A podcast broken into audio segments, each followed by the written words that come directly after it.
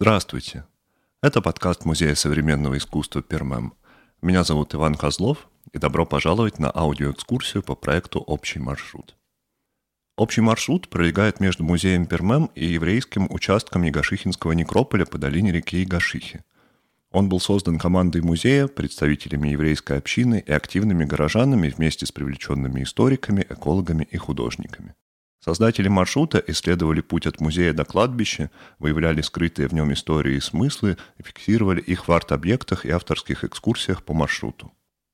Общая протяженность маршрута примерно 600 метров. Прогулка спокойным шагом займет у вас около получаса. Тропа проходит по долине малой реки Игашихи, где довольно сильные перепады высоты. Вас ждет целых 222 ступени. Поэтому важно надеть удобную обувь, одеться по погоде и быть готовым к крутому спуску. Чтобы прогулка по маршруту была еще комфортнее, можно взять на кассе музея бесплатную карту-путеводитель. Маршрут начинается за музеем современного искусства Пермем. Чтобы попасть на него, нужно пойти от главного входа в музей направо и спуститься по лестнице. Там вы увидите работу «Календоскоп» – металлический бинокль, которая служит визуальной точкой начала маршрута. В 2018 году ее сделали художники из арт-группы «Фрукты» на фестивале «Экология пространства в долинах малых рек». Они соединили в названии работы детскую игрушку «Калейдоскоп» и слово «land», что в переводе означает «земля», потому что, глядя в этот объект, вы можете посмотреть на отражение всей Земли в зеркальной поверхности. На пути вы встретите еще много арт-объектов, созданных на резиденциях проекта «Общий маршрут». Все эти объекты создавали очень разные люди, участники проекта вместе с художниками. Для многих из них это был первый опыт художественного осмысления городской среды вообще. Всего на проекте было три резиденции. Нам кажется, что долина реки Игашихи – это многозначное пространство, и любопытно посмотреть на него с разных сторон. Поэтому кураторы резиденции, художники Александр Гафонов, Маяна Насыбулова и Кирилл Агафонов предложили участникам с трех разных сторон исследовать пространство долины – со стороны традиции еврейского народа, со стороны экологичного отношения к среде и со стороны цифрового бессмертия. Начинается наш маршрут с двух работ Альбины Рыбаковой, созданных вместе с художником Сашей Агафоновым на тему проявления еврейской культуры в городской среде. Кстати, развернутый разговор с Сашей на эту тему можно послушать во втором выпуске нашего подкаста. Создавая свою первую работу, Альбина подумала, что самый простой способ прикоснуться к любой традиционной культуре – это сыграть в ее любимую детскую игру. Поэтому на асфальте перед спуском в долину она создала «Севивон», в переводе с иврита «волчок», один из самых известных символов еврейского праздника Хануки.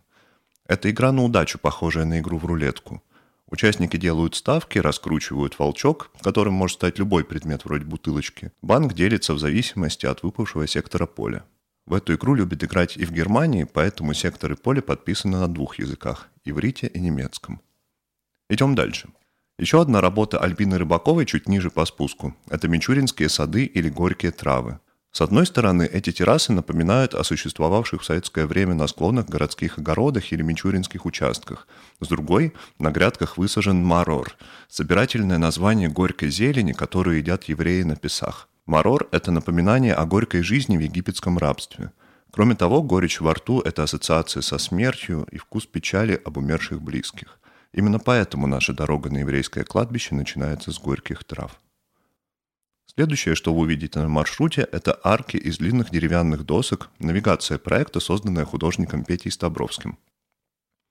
В отличие от площадки музея, выставка на улице – это хаотичное пространство без границ, где нет ни стен, ни потолков. И для общего маршрута художник придумал границы, точнее линию маршрута, которая сопровождает нас от музея до кладбища.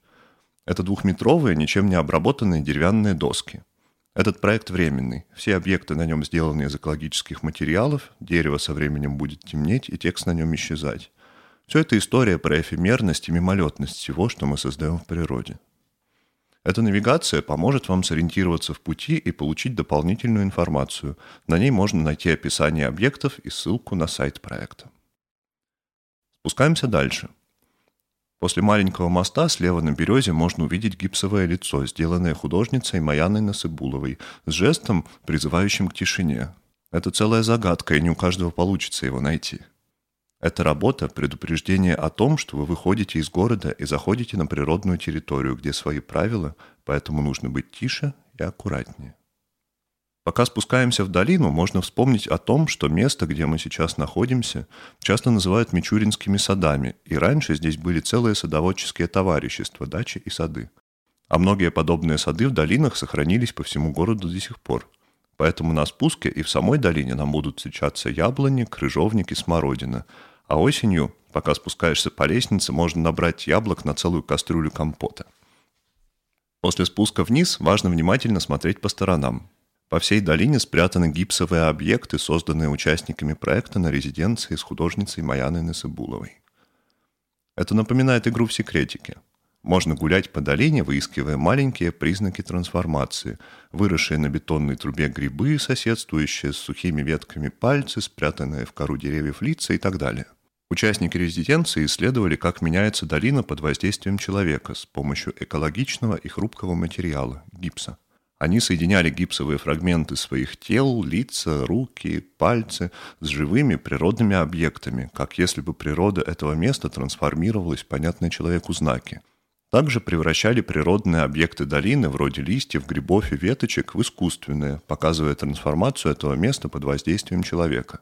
Объектов этой резиденции осталось совсем немного, потому что гипс со временем растворяется, и найдут их только самые наблюдательные. Если вы решились искать гипсовые объекты, то наверняка проходили мимо ключика. Еще в 90-е он был освящен Всехспятской церковью, и люди выстраивались в огромную очередь за святой водой. Вода из ключика проходит через медистые песчаники и содержит много меди. Сегодня из-за большого объема строительства на склонах Ягашихи воду из ключика, правда, лучше не пить.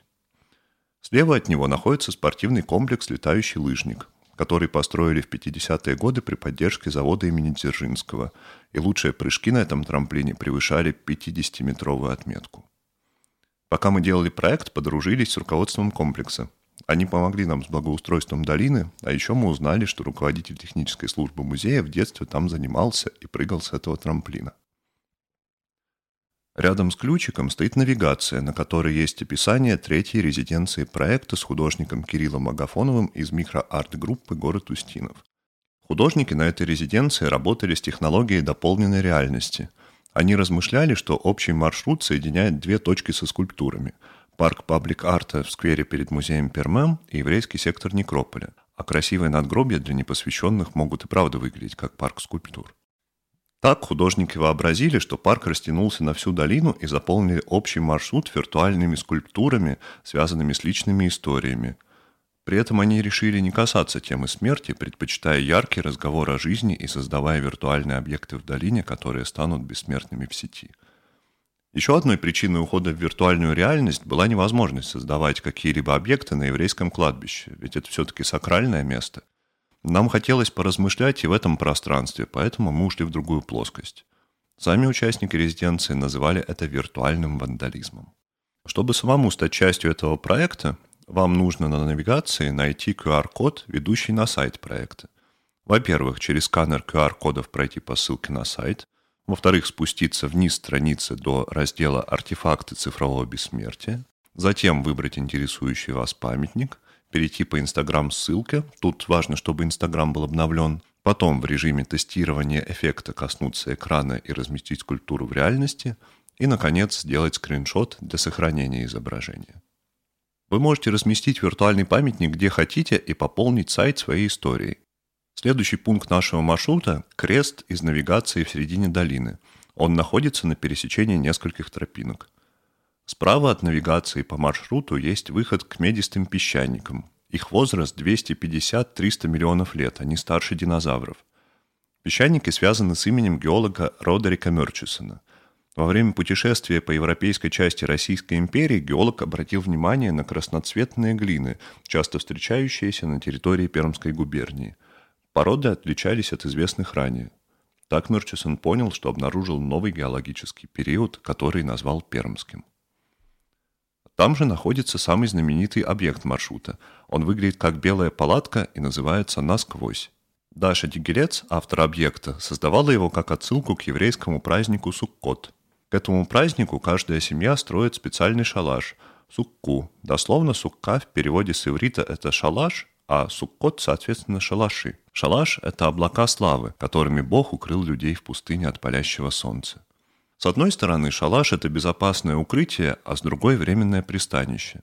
Даше хотелось подчеркнуть эту временность материального мира, поэтому из традиционной трехстенной сукки она убрала одну стену. Теперь в ней можно не только укрыться, но и пройти ее насквозь, помня о бренности материального мира между жизнью и смертью. Когда в августе в Перми проходили ураганы, мы осознали, что задумка работы стала реальностью. Внутри сукки появился ручей, и вода стала течь сквозь нее. Если вернуться к навигации и пойти налево, мы выйдем к инсталляции с белыми рубашками. Она называется «Забытые вещи», а ее автор Оля Школина. Это отсылка к еврейской похоронной традиции. Когда человек умирает, его семья в знак скорби рвет свою одежду на месте сердца и ходит в ней в течение семи дней. Так люди символически обнажают душу и отдают дань уважению умершему. Название объекта напоминает нам о вещах, которые как бы никому не принадлежат, но одновременно с этим служат отсылкой к обычаям предков, которые забываются со временем. Если посмотреть налево от забытых вещей, можно увидеть работу «Симуляция детства» Юрий Ланар. Мобиль по типу детских игрушек из разных гипсовых слепков. Для Юли долина кажется очень спокойным местом, где можно побыть наедине с собой – Здесь можно найти детское спокойствие, как в симуляции детского мобиля, на котором вместо игрушек части рук и растений. Теперь давайте вернемся к навигации и еще раз внимательно посмотрим под ноги. По краям тропинок можно увидеть сложенные рядами ветки. На проекте нам хотелось позаботиться не только о людях, но и о лесе, разной живности, которая в нем обитает. Поэтому мы сделали трухлявый заповедник – Такие заповедники помогают с одной стороны прибрать заросли, а с другой создать уютный дом для гусениц и жуков. В нашем случае они еще и обозначают тропинки. Впервые такой заповедник в этом лесу был создан в 2020 году пермскими школьниками вместе с Вероникой Альянаки, которая еще и важный человек на нашем проекте. Именно она помогала участникам разрабатывать авторские экскурсии по маршруту. Эти экскурсии мы планируем возобновить в следующем году.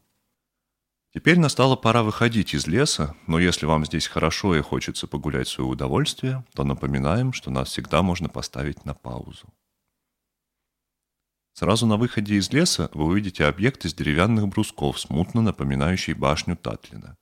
Его автор, Людмила Брюханова, при посещении еврейского кладбища заметила могильные холмики, на которых нет памятников. Ей захотелось сохранить память об этих людях с помощью свечи. Так называется этот альтернативный монумент, символ памяти об умерших людях. Инсталляция заимствует структуру связок свечей, которые зажигают в Иерусалиме. Дальше по маршруту мы видим Белый мост, построенный активистами в 2017 году на фестивале «Мосты». Еще этот мост называют «мостом дружбы к Пушкину», поскольку он соединяет площадь Дружбы с улицей Пушкина – без этого моста никакого общего маршрута бы не получилось, поэтому мы постарались сохранить его, починили и покрасили. И передаем нашу большую любовь и благодарность людям, которые его создали. А еще белый цвет моста стал визуальной опорой для участников резиденции и определил цвет арт-объектов. Вообще с белым цветом произошел важный матч, потому что белый – это цвет савана, в котором обычно хоронят евреев. А наш маршрут как раз и соединяет музей Пермем и еврейский участок кладбища. Пока вы поднимаетесь наверх в сторону кладбища, я расскажу вам про Игашиху, через которую построен мост. Это малая река в Перми, левый приток Камы, протекающий по территории исторического центра города. Длина Игашихи около 9 километров. Исток реки находится в лесу около микрорайонов Липовая гора и Владимирский, а устье неподалеку от речного вокзала. Сегодня ширина реки всего полтора метра, однако еще в начале века в устье Игашихи могли заходить даже небольшие баржи, владельцы садовых участков вспоминают, как в 60-е годы местные дети плавали по Игашихе на плотах. На берегах Игашихи находилось старейшее поселение на территории исторического центра Перми – починок Брюхановка, принадлежащий представителям рода Строгановых, а затем деревни Игашиха. В 1720-х годах на берегах реки возникли поселения старообрядцев – 1723 году, после проведения геологических исследований, на этом месте был основан Егошихинский медиплавильный завод, положивший начало городу Перми. Наверху, слева от еврейского кладбища, есть импровизированная смотровая площадка. Здесь часто можно встретить людей, и отсюда виден музей современного искусства на противоположном берегу. Когда мы только начинали делать проект, мечтали построить здесь канатную дорогу, чтобы больше не ходить по бесконечным ступенькам. Участница проекта Надя поставила здесь свой виртуальный памятник. бинокль в форме знака бесконечности. С одной стороны, это связь с калейдоскопом, зеркальным биноклем, с которого начинается маршрут, а с другой – напоминание о том, что евреи верят в воскрешение когда-то умерших людей. В истории Пермского еврейского кладбища важную роль сыграла еврейская община, и в частности Мейер Гольберг и Равин Залман Дайч, которые долгое время восстанавливали его до нынешнего ухоженного состояния и продолжают заботиться о нем и сейчас. Евреи называют свое кладбище Бейт-Кварот, что переводится как «дом могил». Из национальных кладбищ Пермского некрополя еврейское самое молодое. Оно возникло в 40-е годы XIX века, когда в городе появилась иудейская община. Самые старые захоронения начинаются на склоне Игашихи. Они невысокие, там нет надписей на русском языке. Пройдя вглубь кладбища, можно увидеть, как памятники становятся выше и торжественнее, и на них появляются эпитафии на русском. Может быть, это свидетельствует о диалоге культур и налаживании связи между народами, а может быть, напоминает об ограничениях, существовавших в советский период. Кладбище разделено на две части. Слева, если смотреть со стороны лога, располагаются женские могилы, а справа мужские. На кладбище похоронены очень разные люди. Духовные лица, раввины, купцы, нотариусы, врачи, аптекари, инженеры и другие. На многих надгробиях заметны символы вроде миноры, семисвечника, звезды Давида, открытой книги, есть даже надгробие в виде срубленного дерева. Можно найти и атрибуты профессиональной деятельности, например, циркуль. Попробуйте найти эти символы. Теперь мы предлагаем вам самостоятельно прогуляться по территории еврейского кладбища. Нам кажется, что спутник в таких прогулках не нужен. Это все-таки место, где хочется побыть наедине со своими мыслями. Но прежде чем вы пойдете туда, напоминаем, что у евреев не принято приносить на кладбище еду, напитки и цветы. В памяти человека они обычно кладут на надгробие камушки. Это сакральное место, поэтому лучше не разговаривать громко и вообще быть скромнее. Если у вас есть с собой мусор, просим вас не оставлять его здесь. Ближайшее место сбора мусора будет рядом с храмом Успения Божьей Матери. На этом наш экскурсионный маршрут заканчивается – мы благодарны вам за проявленный к нему интерес и надеемся, что вы еще не раз вернетесь на этот путь, потому что он по-особому красив в разные времена года. Компанию вам составлял Иван Козлов. До встречи. Всего хорошего.